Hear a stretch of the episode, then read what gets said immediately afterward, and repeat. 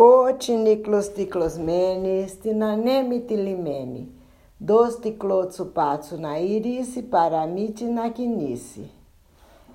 Eu, Calimera, hoje é Calimera. Estou tranquila aqui e meus netos, Tomás e Pedro, hoje vocês vão ter um pouquinho de aula de história. A vovó garante que é importante. Garanto que é importante, porque vocês viram que o, o meu pai, o papu de vocês, chegou em Santos no dia 13 de novembro de 1937, né? Vocês estão acompanhando a história, estão vendo que ele chegou, ficou lá numa delegacia de menores, porque ele era menor de idade e ele só foi salvo, entre aspas, né, de ficar ali é, numa enrascada sem poder sair, porque veio uma pessoa salvá-lo, resgatá-lo, levá-lo para casa. E não foi ninguém que veio de Cuiabá, não. Eu vou adiantar para vocês que foi Miguel Papamanoli, um primo dele que já estava aqui no Brasil desde alguns anos antes e que viera com a, a minha avó materna, a Caristula. Essa é uma história que eu já comecei a contar, contei um pouco e à medida que vai surgindo a necessidade eu vou contando mais. Quando a minha mãe era pequenininha, eh, minha mãe nasceu em 24.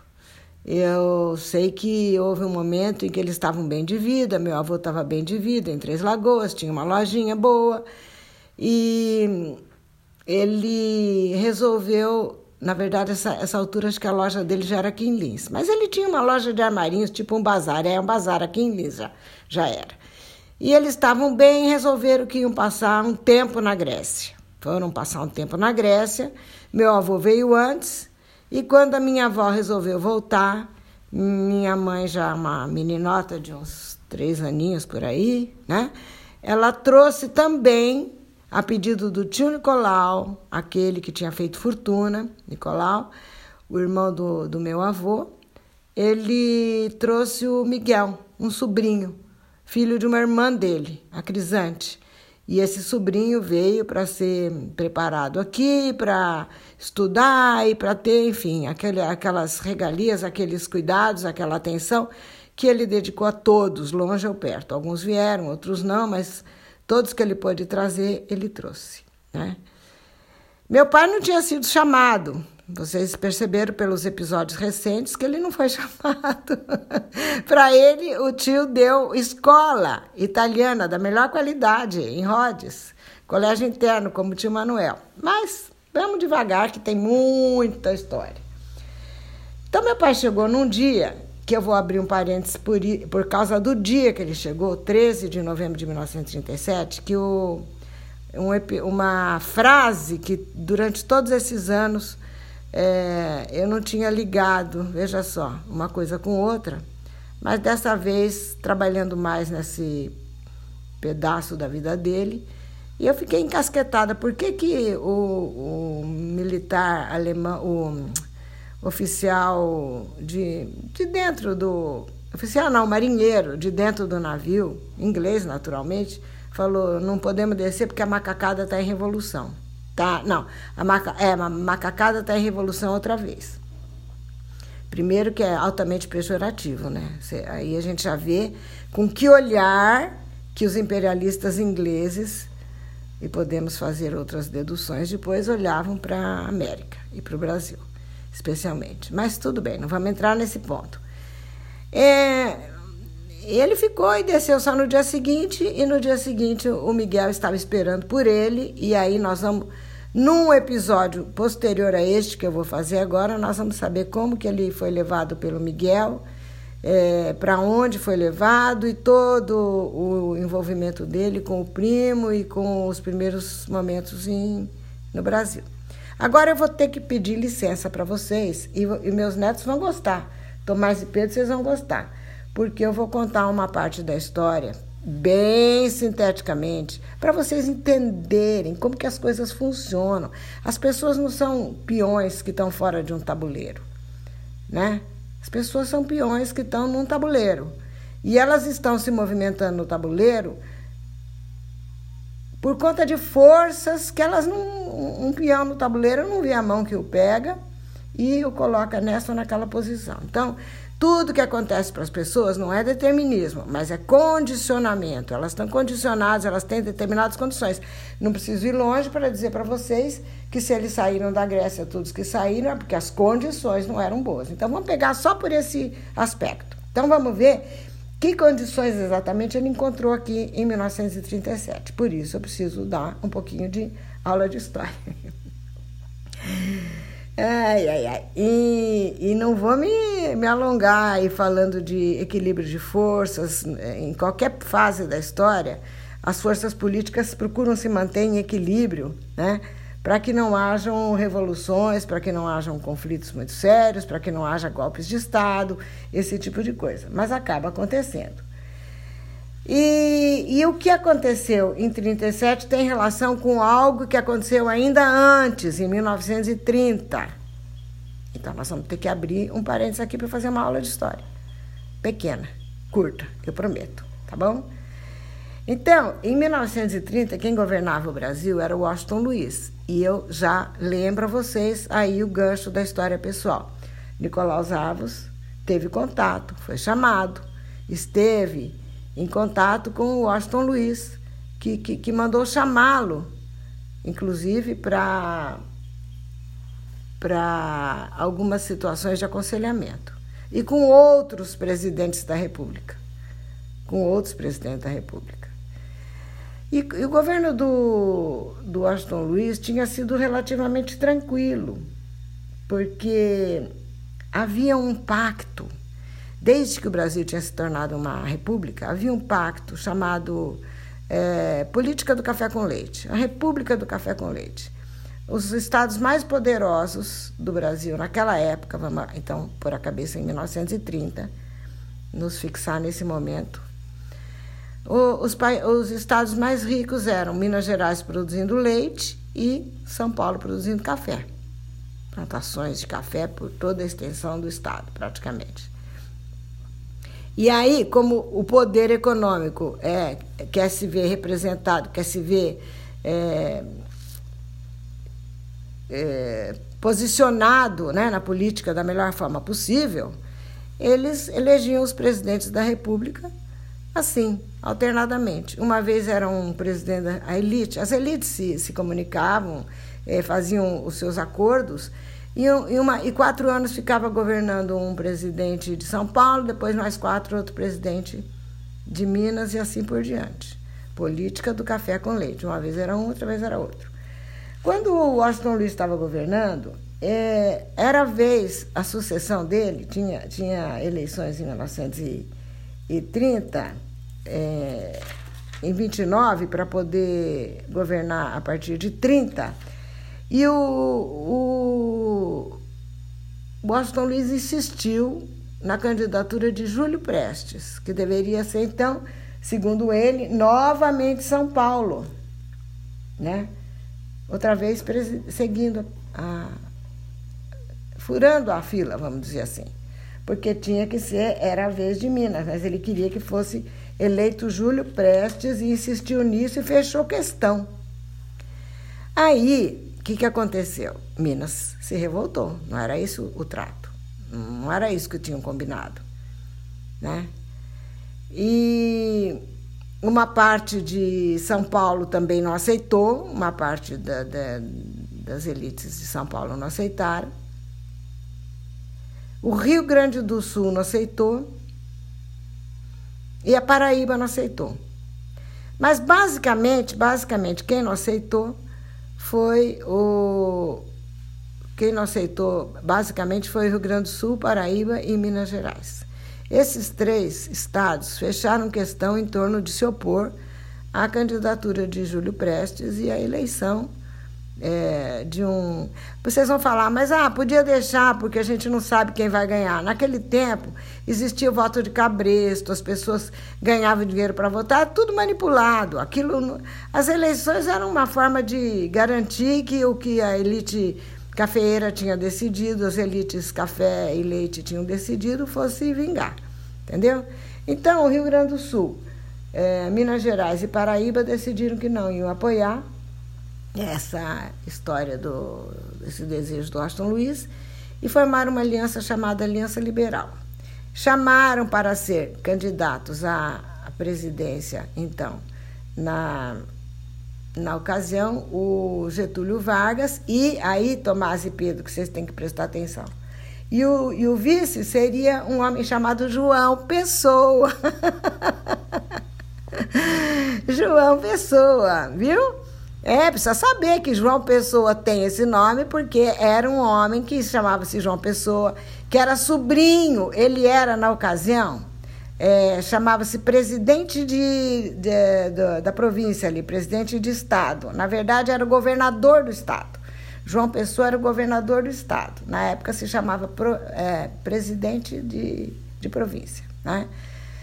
E, e ele era sobrinho de um, uma pessoa que já tinha sido presidente da República, era uma pessoa notável e foi apoiada como um, um, uma pessoa que poderia ser o vice do Getúlio Vargas. Então ficou aquelas duas chapas, a do Júlio Prestes e a do, e a do Getúlio Vargas. Ocorre que o Júlio Prestes ganhou na eleição.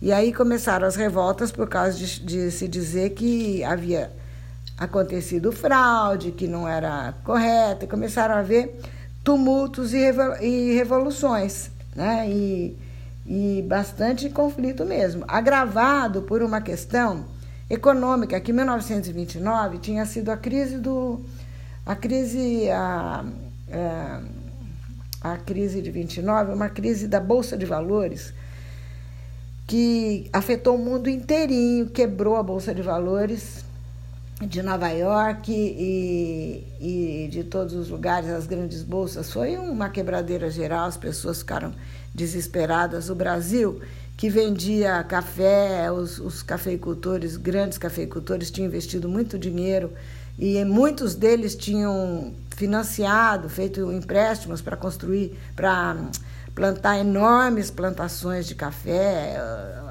Aconteceram as piores coisas que vocês podem imaginar é, no desespero daquelas pessoas que perderam dinheiro na Bolsa de Valores e pessoas que perderam dinheiro na produção de café.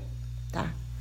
E aqui no Brasil a situação ficou gravíssima, porque havia uma crise econômica, a, cafe, a cafeicultura numa, numa situação dificílima, muita gente endividada, porque tinha eh, feito empréstimos, os preços do, do, café caem vertiginosamente, então entre 29 e 30.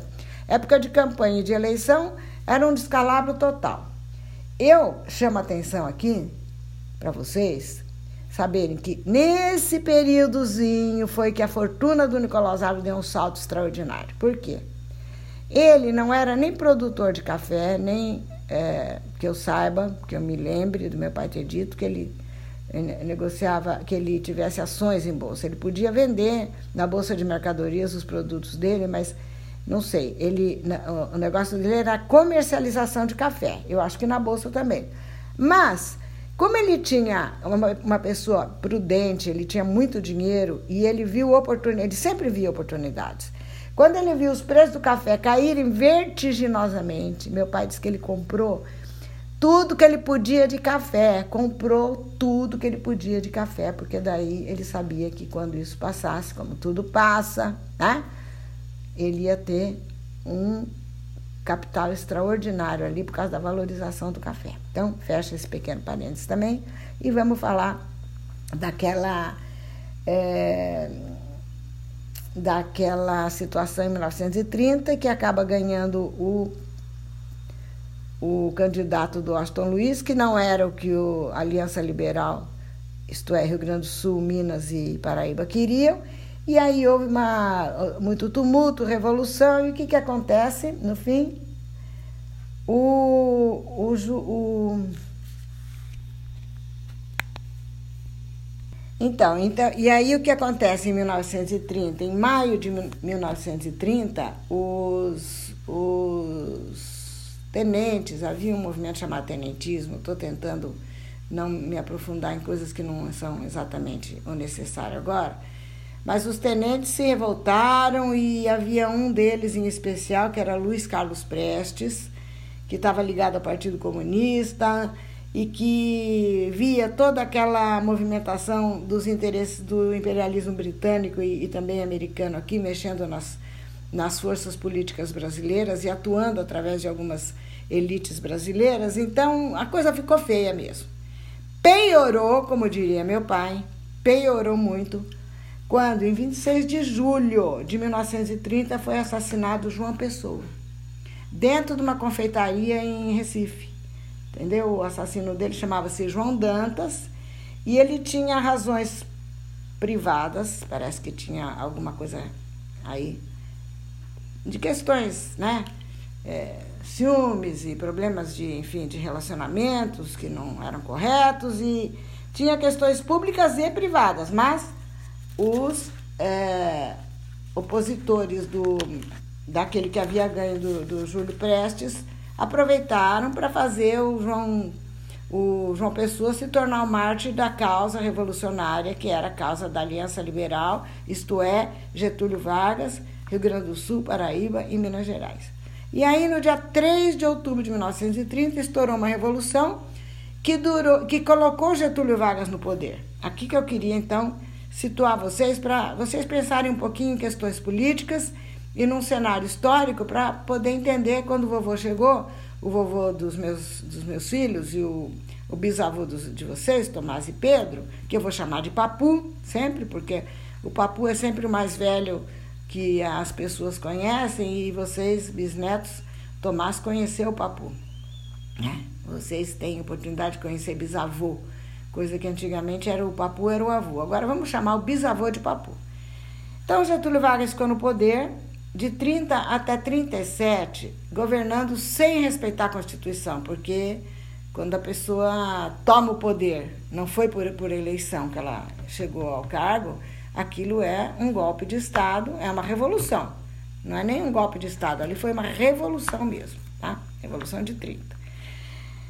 Só que, passados sete anos, já tinha muita gente querendo Constituição. Tanto que aqui em Lins mesmo tem o túmulo do soldado constitucionalista. Gente que, daqui de Lins, que foi lutar. Não, daqui de Lins eu estou mentindo. Mas é gente que recebeu homenagem aqui em Lins, porque foi lutar por uma Constituição, chama, chamou-se Revolução Constitucionalista. Né? E os pracinhas e tudo, enfim. É, e, e, o Getúlio Vargas não dava essa, essa Constituição. Ele governava do jeito que ele achava que tinha que ser. De 30 até 37. Mas muita coisa boa ele fez, que também não vem ao caso aqui. Foi fazendo coisas boas, mesmo não tendo sido eleito. Só que quando chegou em 37, é, com tantas manifestações a favor de uma Constituição e ele não querendo chamar eleições, o que, que ele fez? Ele chamou, mandou a polícia militar fechar o Congresso, porque houve uma questão qualquer lá que não, o Exército não quis se envolver, mas ele botou a polícia militar que fechou o Congresso, fechou o Congresso, destituiu todos os deputados eleitos e tudo, isso é um golpe, isso é uma, isso é o maior golpe na, numa democracia fechar o Congresso, que são os representantes do povo lá na esfera federal. E aí, mas ele, o que, que ele fez? Ele, ele, nesse mesmo dia, ele leu uma declaração ao povo brasileiro, quer dizer, ele chamou o povo no, no rádio, aquele tempo acho que era um repórter isso, a hora do Brasil, sei lá se tinha isso, mas ele tinha algum comunicado, alguma coisa oficial, era a voz do, do Getúlio Vargas falando para todo o povo brasileiro que ele estava dando uma carta constitucional e que começava o Estado Novo. Estado Novo é o Estado Novo mesmo, que durou até 1945, nós não vamos entrar nisso agora, nós vamos chamar atenção para a data, tá? A data exatamente, e para isso, para falar dessa data exatamente, eu vou, eu vou, eu vou procurar. É, um pouquinho, só um minutinho. Eu disse que ia procurar, já achei aqui. É, para essa, essa questão da data, 13 de novembro, que o meu pai chegou e que não dava para desembarcar, veja só que interessante. Agora eu vou ler um, um, um parágrafo de uma figura aqui chamada Boris Fausto. Isso aqui é uma, é uma sumidade em história. Quando eu estudava na faculdade, eu via ele circulando pelos corredores. Não foi nem meu colega, nem meu professor, era intermediário. Eu não sei se ele está vivo hoje. Escreveu uma história concisa do Brasil, que é uma das, das grandes obras da história do Brasil. E o Boris Fausto era um careca de baixinho, uma cara séria, muito inteligente. É, na época que eu estudava, ele devia estar fazendo mestrado, doutorado. É uma referência hoje, é uma, uma, uma sumidade. Não sei se, se vive. Mas eu vou ler um trechinho da obra dele para vocês verem que, que a vida das pessoas está inserida. Está inserida. A pessoa chega meio atarantada ali, namorando a Simone. namorando a Simone, todo felizinho, achando que vai chegar no Brasil, ficar rico, vai ser tudo fácil. Ele não sabe que ele está dentro de um cenário, que ele faz parte de um contexto que ele desconhece, né? E que ele é uma peça no meio de uma engrenagem que está funcionando e como. Então, vou ler para vocês agora, abre aspas. O regime, estou falando do Estado Novo, tá? Abre aspas. O regime foi implantado no estilo autoritário, sem grandes mobilizações. O movimento popular e os comunistas tinham sido abatidos e não poderiam reagir. A classe dominante aceitava o golpe como coisa inevitável e até benéfica. O Congresso dissolvido submeteu-se a ponto de 80 de seus membros irem levar solidariedade a Getúlio a 13 de novembro quando vários de seus colegas estavam presos. Muito bem, fecha aspas, e agora eu realmente fico imaginando o, tumulto que estava no Brasil. Imaginem vocês agora, né? Se um cabo e um soldado vão lá e fecham o Congresso e o Poder Judiciário e dizem daqui para frente não tem mais democracia. Mas muita gente vai ficar satisfeita e muita gente vai ficar muito insatisfeita e vai ter tumulto, e vai ter barulho, e vai ter coisa séria, né? Então eu imagino, e, e por não se sabe nunca quanto tempo isso dura, quando começa uma insatisfação popular. Agora vocês vejam que lá no dia 13 de novembro estava em plena insatisfação o povo por causa dessa declaração de Constituição imposta por Getúlio Vargas ela teve um apelido, chamava-se a Polaca e durou até 1945. É outra aula, outra história. Espero não ter que dar aula outra vez, porque eu sei que vocês estão entediados, querendo escutar falar do Papu. E nós vamos falar do Papu daqui a pouco, ainda hoje, tá bom? Por agora, acabou a história. Hoje vocês não, graças a Deus que acabou a história. Morreu Vitória. Quem quiser que conte outra.